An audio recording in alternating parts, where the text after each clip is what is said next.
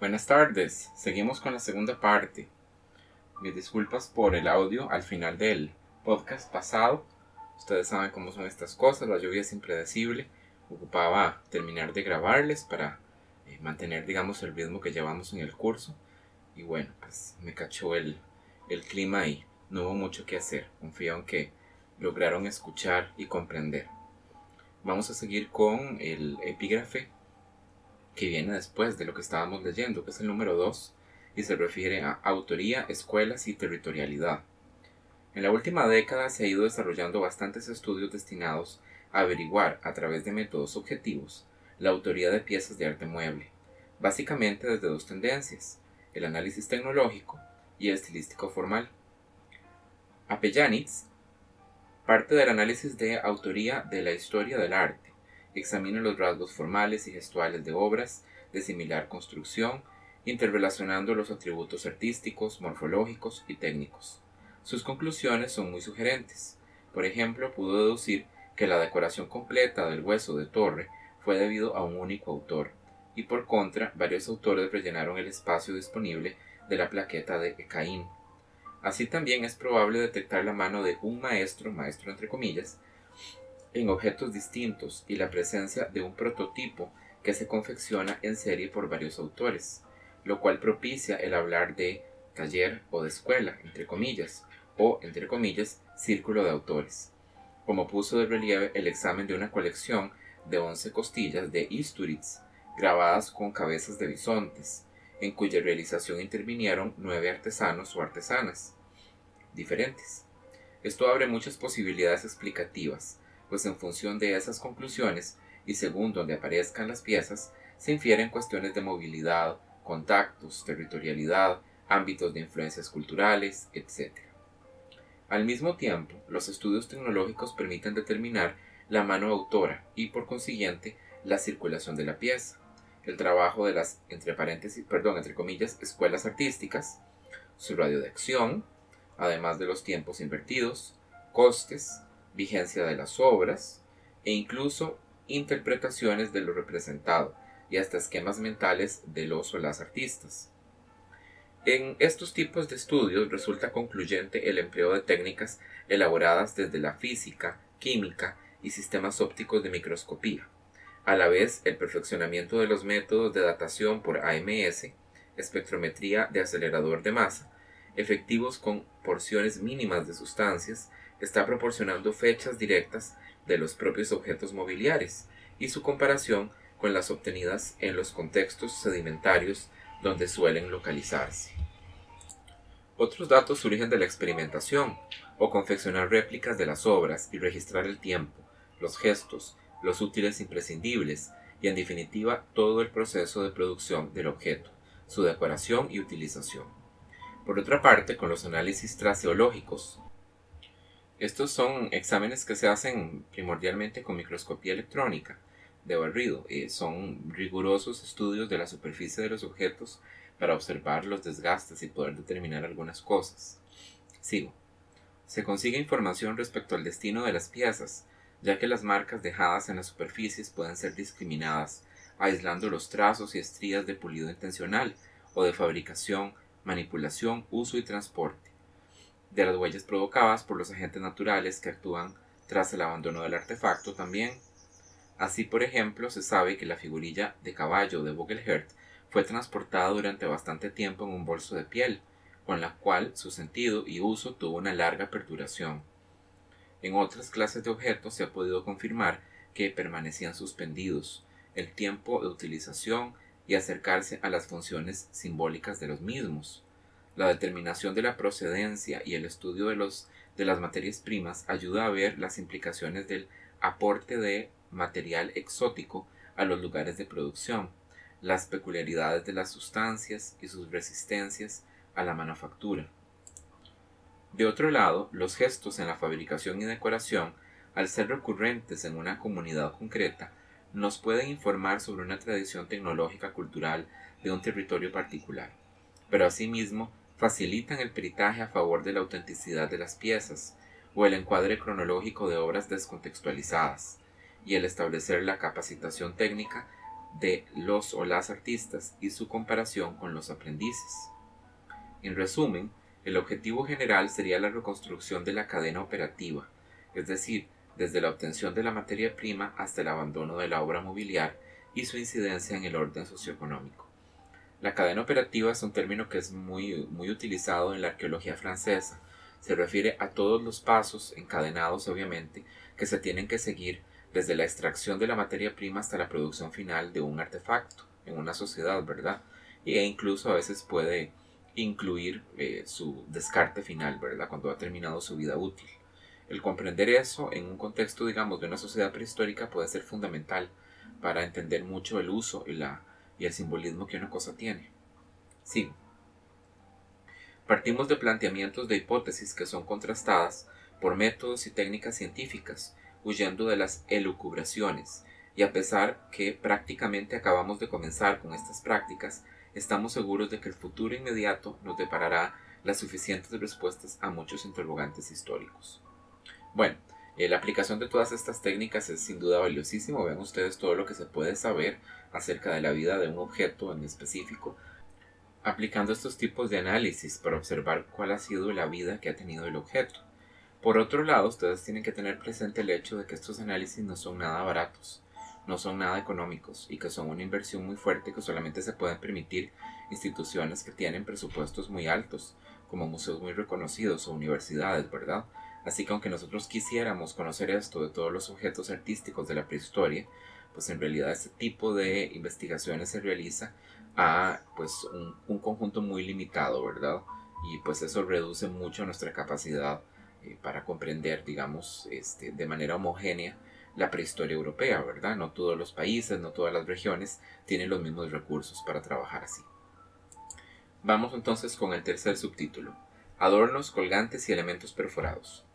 A casi toda la variedad de elementos perforados se le supone una función ornamental, en la mayoría de los casos individual. Al menos parece que sirvieron para ser llevados encima, eh, ya sea suspendidos, engarzados o cosidos. Luego esas piezas encierran un mensaje, una información o comunicación social de carácter visual, captada por el espectador. Dependiendo precisamente de quiénes sean los espectadores, algunos objetos ejercerán como factor diferenciador personal entre un mismo grupo, señal de integración del individuo a un colectivo o identificación del grupo al que pertenece, a la vez que distinción intergrupal entre distintas comunidades. En síntesis, los adornos personales funcionan como identificación del grupo, afiliación al grupo y distintivos individuales dentro del propio grupo. Hasta aquí podemos llegar hoy en día, pues no sabemos aún con certeza si él o la propietario o propietaria, usuario o usuaria del, por ejemplo, pectoral o collar, de contornos recortados, de la bastida, indicaba el resto, al perdón, indicaba al resto de los miembros de la sociedad algún estatus o nivel de prestigio. Lo que sí empezamos a delimitar son los territorios de los diversos grupos en base a estos adornos comunes y a atisbar la probable singularidad de individuos a través de pocas piezas únicas y originales. Los adornos personales, corporales, simples, como cuentas de marfil, conchas, piedra, piezas dentarias perforadas, etc., son las primeras manifestaciones artísticas, entre comillas, conocidas aparecen de pronto en el Auriñaciense, acompañando al primer Homo sapiens sapiens que penetra en Europa, y ya de por sí, lógicamente, su fabricación, uno, obtención y elección de la materia prima, ya que según su naturaleza y el lugar donde nos hallemos, estos mecanismos serán diferentes.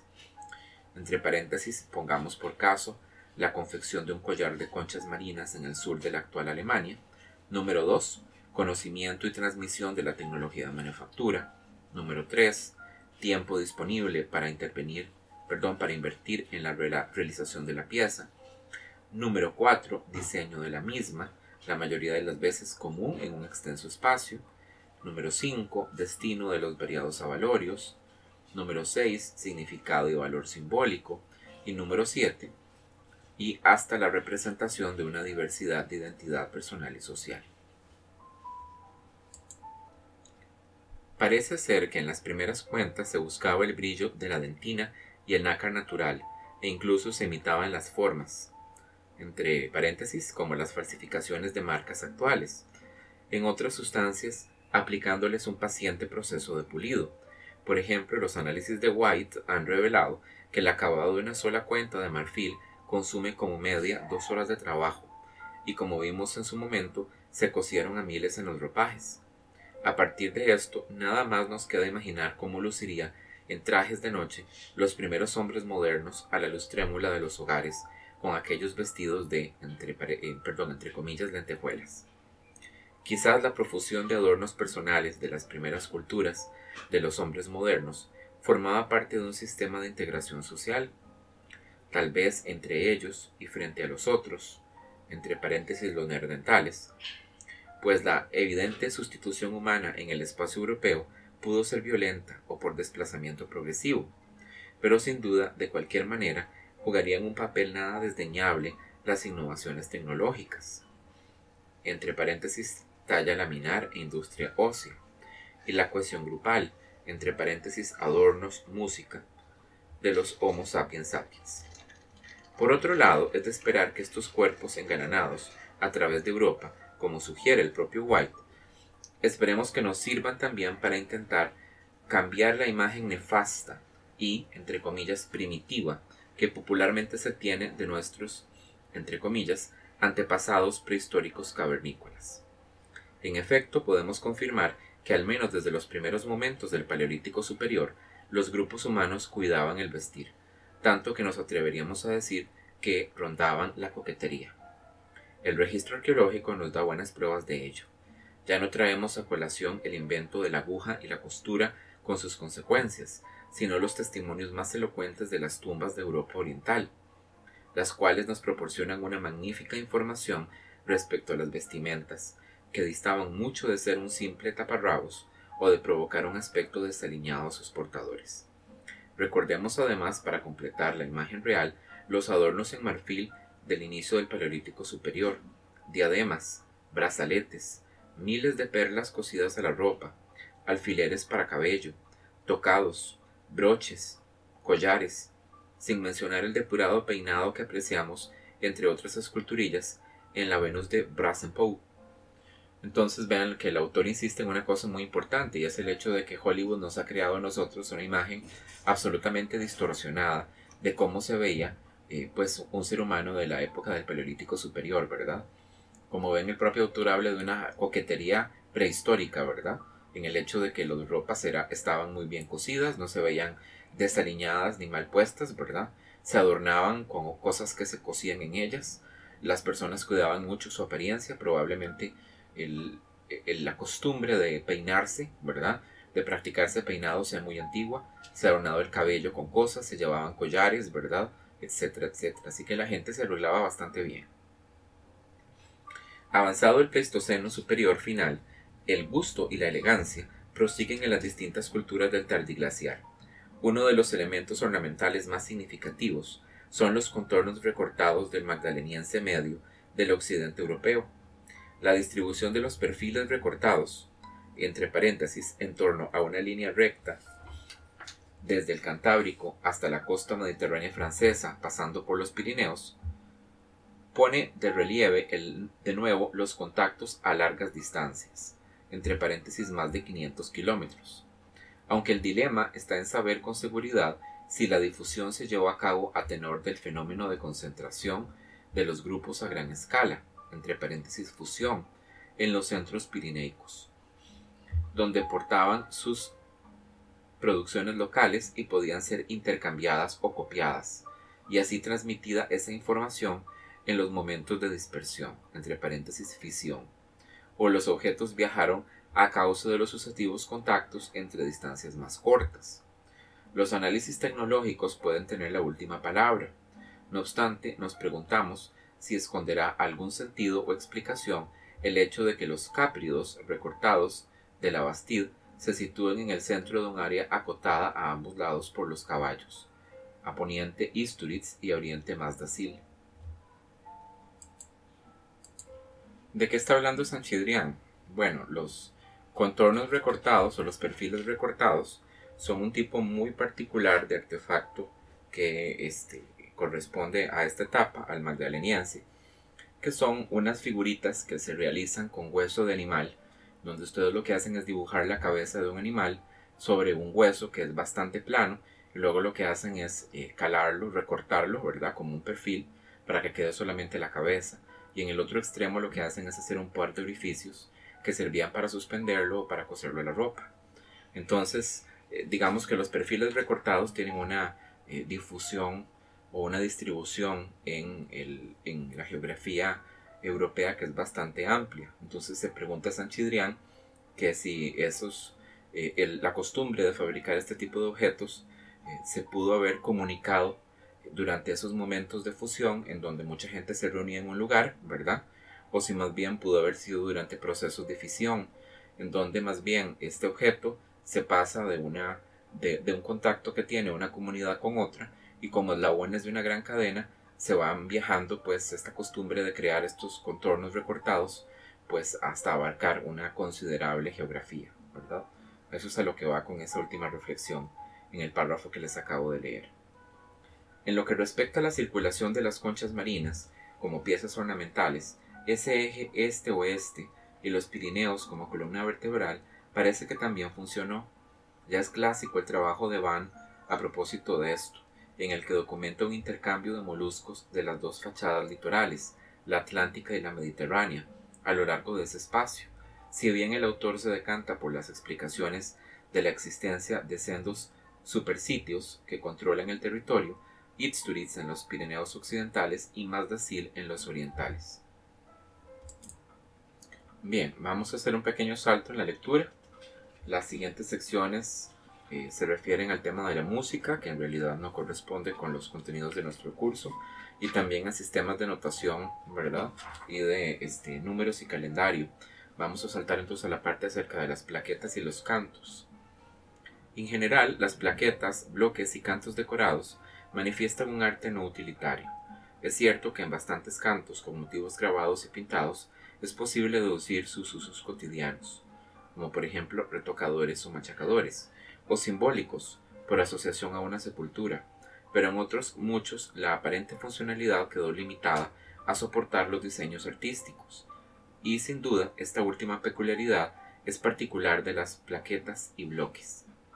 Así, la interpretación de esos objetos se vuelve problemática, a pesar de contar con plaquetas cuyas figuras fueron realizadas en grabados profundos, la gran mayoría conserva los motivos finalmente trazados, lo cual conlleva que la visualización de los mismos resulte muy complicada, requiriendo a la vez de unas condiciones de iluminación adecuadas.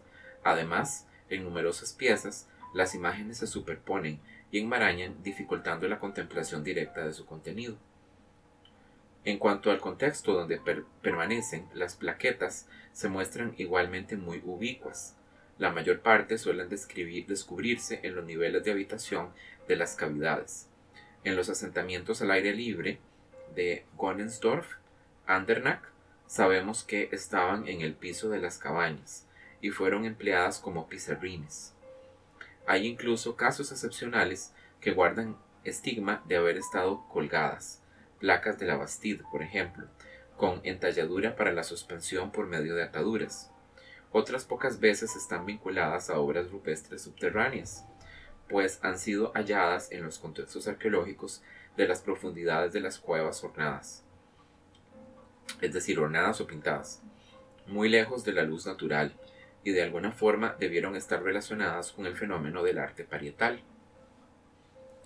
Lord Blanchet, al observar los lugares con abundantes concentraciones de plaquetas y de arte mueble en general, ha insistido en la circunstancia de que en los sitios con mucho arte mobiliar escasea el arte parietal, y al revés.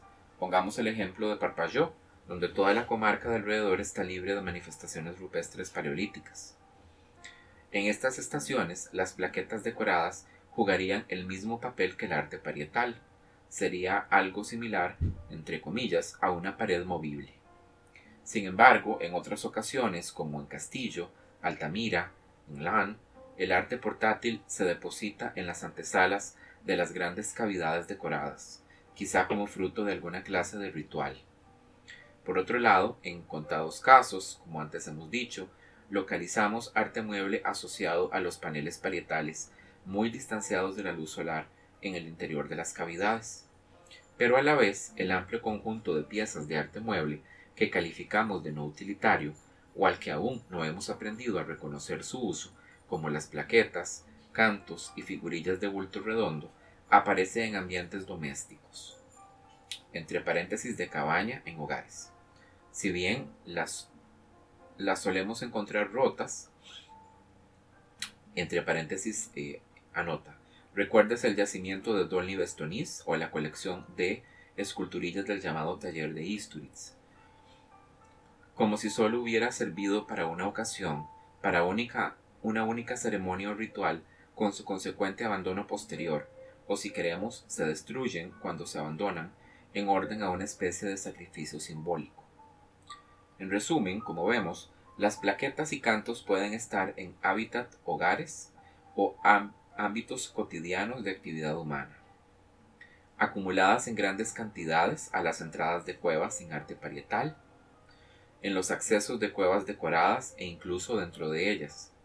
Con todo, resulta plausible atisbar una funcionalidad muy diversificada de esta modalidad de objetos artísticos en sustancias pétreas. No podemos descartar que algunas plaquetas hayan sido hojas de apuntes o de bocetos de las o los artistas, y hasta de superficies para el proceso de aprendizaje, lo cual otorgaría cierta explicación a las piezas regrabadas de disposición anárquica y enmarañada, exhumadas en los lugares de ocupación. No obstante, las imágenes maestras agregadas sobre un mismo soporte nos podrían hablar de constantes reutilizaciones o la revalorización del objeto a través de la integración de nuevos dibujos. Vean que el autor entonces nos está dando dos posibilidades y no parecen las dos igualmente plausibles, ¿verdad? Podríamos pensar que esas eh, placas de piedra, ¿verdad? Esos guijarros que están dibujados con una maraña de figuras que las hace difícilmente eh, identificables ya, eran instrumentos que utilizaban eh, los, llamémoslo así, maestros paleolíticos para enseñar a sus discípulos cómo producir las imágenes que encontramos en las cuevas, por ejemplo. Pero si ustedes se lo piensan un poquito mejor, se dan cuenta de que dibujar y dibujar y dibujar y dibujar sobre el mismo guijarro hasta el punto de que ya no queda ningún espacio libre ni tampoco queda ninguna figura que sea reconocible, no parece un procedimiento muy compatible, ¿verdad? Con la manera en que trabajamos nosotros actualmente, por ejemplo, en un cuaderno de dibujo. Llega un punto en que si estamos dibujando y sobredibujando sobre la misma lámina, en realidad ya nos es muy difícil discriminar lo que estamos haciendo y no nos facilitaría eso el aprendizaje. Así que parece insinuarse como una solución más cercana a la realidad, más aceptable, esta idea de que eran objetos que estaban insertos dentro de un ritual o una ceremonia en los cuales cada vez que se añadía un nuevo dibujo, pues entonces se revalorizaba el significado del objeto, ¿verdad? O este volvía a cobrar importancia. Sigo pues con la lectura entonces. Pero al mismo tiempo, como sugiere Lord Blanchet, si las actividades relacionadas con gran parte del material no utilitario mantienen un cariz ideológico o simbólico, es lícito deducir rituales, ceremonias o actos diversos en, ahora sí viene la lista, sitios profanos o de uso diario como los hábitat, es decir, las casas de la gente. B. En las entradas de los grandes yacimientos parietales entre paréntesis tal vez en las fechas de celebraciones especiales o festivales anuales, a los cuales hay que desplazarse. C. Atrios de cavidades que ejercen como santuarios parietales, en versión de plaquetas. Y D. En las profundidades kársticas. Kárstico es digamos, una palabra que se puede utilizar para decir cueva. Es decir, en las profundidades de las cuevas, donde se aportaban artefactos decorados con un carácter oculto o secreto. Desde otra perspectiva, Davidson maneja las cantidades de plaquetas, sus cronologías y distribución territorial para apoyar una vez más el fenómeno de mayor control en el acceso a la información, a partir de la desaparición de las figuras naturalistas del gravetiense, ya que los soportes pétreos están restringidos a unos contextos particulares y a unos entornos restrictivos. Según este autor, justamente alrededor del 20.000 antes de la era común comienza a generalizarse la producción de plaquetas. En el 18.000 antes de la era común llegan a la Dordoña y la cuenca del Vézere. En el, entre el 15 y el 13.000 antes de la era común se extienden a los Pirineos, Cantábrico y norte de Francia, y entre el 12.000 y el 11.000 antes de la era común solo van quedando en Isturitz, Gonnersdorf y Parpalló. En conclusión, a lo largo del Paleolítico Superior Inicial, como ya hemos aludido, las redes de comunicación permanecían abiertas y el acceso a la información liberalizado, como lo demuestra, entre otras cosas, las Venus gravetienses. Con posterioridad surgen las limitaciones en el uso del espacio y control del acceso a la información, integrado por una ideología colectiva a algún nivel. Vean ustedes entonces que lo que está haciendo el autor es aprovechar este estudio de Davidson para sugerir para nosotros una correlación, y es el hecho de que estas placas eh, tan difíciles de interpretar con tantos dibujos superpuestos, trazados unos sobre otros, comienzan a aparecer y más bien comienzan a surgen y comienzan a popularizarse, ¿verdad? En, hacia el 20.000 eh, antes de la era común, que es la época en donde el clima eh, de Europa comienza pues a calentar y la era del hielo comienza pues a declinar y es la época justamente en donde surge este segundo tipo de figurillas eh, que son eh, muchísimo más esquemáticas, muchísimo más este, abstractas y difíciles de interpretar. Así que parece que en la cultura material de la época pues hay una tendencia hacia la abstracción, hacia la esquematización, hacia las imágenes que son difíciles de interpretar y que pues promueve el, el, la postura de este autor, ¿verdad? Tiene que ver con este eh, un, enriquecimiento de los, de, los, de los hábitats, de los entornos naturales de los seres humanos, que promueve pues, culturas que son más regionales sin una menor necesidad de intercambiar información, ¿verdad? Muy bien, vamos con la última parte de la lectura. El carácter narrativo iniciático, mitos, cuentos y leyendas. No resulta inverosímil pensar que en las comunidades de cazadores-recolectores del Pleistoceno, como en cualquier cultura ágrafa, existiera una fuerte componente de tradición oral. De este modo, quizá mitos, cuentos y leyendas puedan estar encerrados en los soportes mobiliares. En esta línea hay piezas, muebles y o decoraciones con escenas, entre comillas, muy complicadas y recurrentes, a veces con personajes fantásticos que harían entrever que estamos ante la expresión sintética de un, entre comillas, mito. Por tanto, la funcionalidad del objeto sería materializar esa fórmula narrativa o mitográfica, o hasta iniciática. Aunque la posibilidad sea cierta, es bastante problemático alcanzar su conocimiento pleno, en cuanto que ignoramos los significados de la conjugación de los motivos que formarían parte del universo ideológico de sus creadores. A pesar de ello, hay acercamientos al tema, no sin críticas.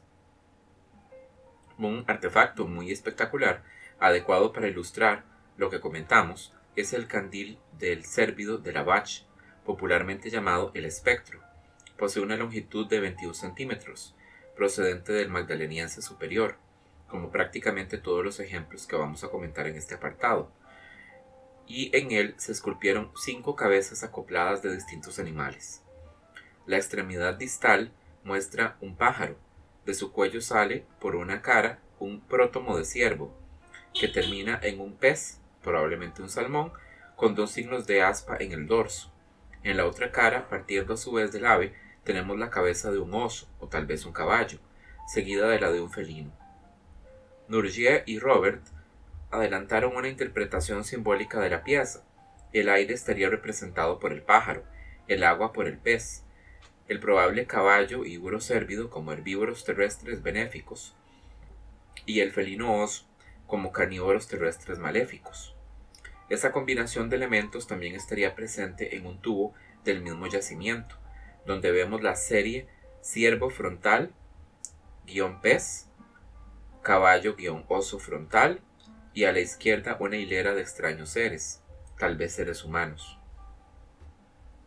Vean ustedes que, eh, aunque es interesante eh, como punto de reflexión, la propuesta que están haciendo estos autores es en realidad pues ambiciosa. y así lo señala pues el autor. Nos dice Sanchidrián que no sin críticas, ¿verdad? El hecho de que tratar de reconstruir tan directamente un significado a partir de las imágenes representadas en estos objetos o incluso como hacen algunos autores vamos a ver reconstruir narrativas míticas es algo que es eh, bastante audaz verdad vamos a ver. El cuento del lobo feroz. Otro ejemplo de la reiteración de temas animalísticos análogos e igualmente en soportes óseos similares nos manifiesta la conjugación de un carnívoro en versión prótomo o silueta atacando en casi todos los casos a un cérvido con la cabeza en visión frontal la constancia del tema y lo parecido de su composición han llevado a algunos investigadores a interpretar la escena como la plasmación de un acontecimiento mítico o narrativo, de ahí el enunciado de lobo feroz, entre comillas. Barandiarán retoma la cuestión y diseccionando cada uno de los ejemplares de la colección, concluye con la crítica respecto a la ligereza en las determinaciones como escenas de ciertas asociaciones temáticas semejantes sin una revisión profunda de los documentos. Es decir, ¿qué es lo que está diciendo Barandiarán? Él está diciendo que la gente está observando en un conjunto de imágenes que sí tienen o muestran los mismos componentes una misma escena, pero tenemos que cuestionárnoslo bastante, ¿verdad? Cuando dos eh, elementos que han sido colocados en cercanía constituyen una escena, ¿verdad? No necesariamente por el hecho de presentarse, pues, un carnívoro que está, digamos, cerca de un herbívoro, automáticamente tenemos que asumir que conforman una escena, ¿verdad? O una unidad simbólica. Habría que analizar verdaderamente el objeto para poder crear, crear argumentos que eh, soporten esa afirmación. El cuento de los cazadores. Por otro lado, tenemos objetos con sujetos de apariencia humana que tienden a perseguir, acosar o rodear animales. Esa ambigüedad, al referirnos a los individuos, viene dada porque, en verdad, la mayoría de las veces es imposible despejar con seguridad si llegan a ser antropomorfos, o incluso pájaros, como defendió Itzham, aunque también es cierto que unos pocos, aun estando bestializados, se muestran claramente bípedos e itifálicos. Es decir, en muchas figuras no estamos seguros de que lo que está siendo representado es un ser humano, pero parece serlo por algunos rasgos curiosos, como por ejemplo los que señala pues este autor, ¿verdad? No obstante, a pesar de estas dudas, hay quien se empecina en utilizar las piezas como argumentos para establecer la división sexual del trabajo y los roles sociales paleolíticos, en función de las supuestas actitudes y actividades de los géneros en las obras mobiliares, donde los hombres actúan de manera violenta y las mujeres son pacíficas. Nosotros podríamos hacer toda una crítica al respecto de eso, ¿verdad? lo que decíamos antes de la proyección de los roles de género actuales, ¿verdad?, sobre el pasado y ver lo que queremos ver. El, entre comillas, mito de los cazadores bovinos estaría desarrollado en un lote de piezas en las que sobresale la figura de un bisonte o un uro relacionado con siluetas humanoides muy simples, en el menor de los casos antropomorfas, que en numerosas ocasiones portarían al hombro una especie de instrumento alargado. En la placa ósea de Raimonden se aprecia un bisonte desmembrado, con dos patas cortadas delante de la cabeza, y, partiendo de esta, un trazado uniforme que hace pensar en su columna vertebral. A ambos lados del diseño anterior surgen dos series de figuras, identificadas como perfiles humanos. En el hueso del abrigo de Chateau de Saint-Gies parece que se concretó la misma idea, pues junto al bisonte emplazaron a unos seres en hilera que recuerdan mucho los perfiles de la placa arriba citada, si bien otros autores prefieren ver elementos vegetales del paisaje. Estos personajes, en número de tres, están en fila en Brunikel, aunque aquí sustituyeron la cabeza del bisonte por la de un uro. Y en la decoración en bajo relieve de un bastón en la vache, el uro está completo, y de nuevo repiten a su derecha los tres individuos, uno brindando el perdón, uno Sí, uno brindando el usual venablo. Un venablo es una lanza. Forzando las comparaciones, en la pieza ósea de L'Orgerie Basse hay un sujeto indudablemente humano siguiendo o reptando detrás de un bisonte, como en el hueso de Isturitz, con dos bisontes en una cara y dos mujeres tumbadas en la otra. Y tanto los animales como los humanos, con iguales signos ramiformes sobre sus cuerpos. Por último, trasladándonos al arte parietal de Lascaux, contamos con la famosa y única composición donde un bisonte, presumiblemente herido por una azagaya, embiste a un antropomorfo masculino, algo similar al bajo relieve en Rob de Cers.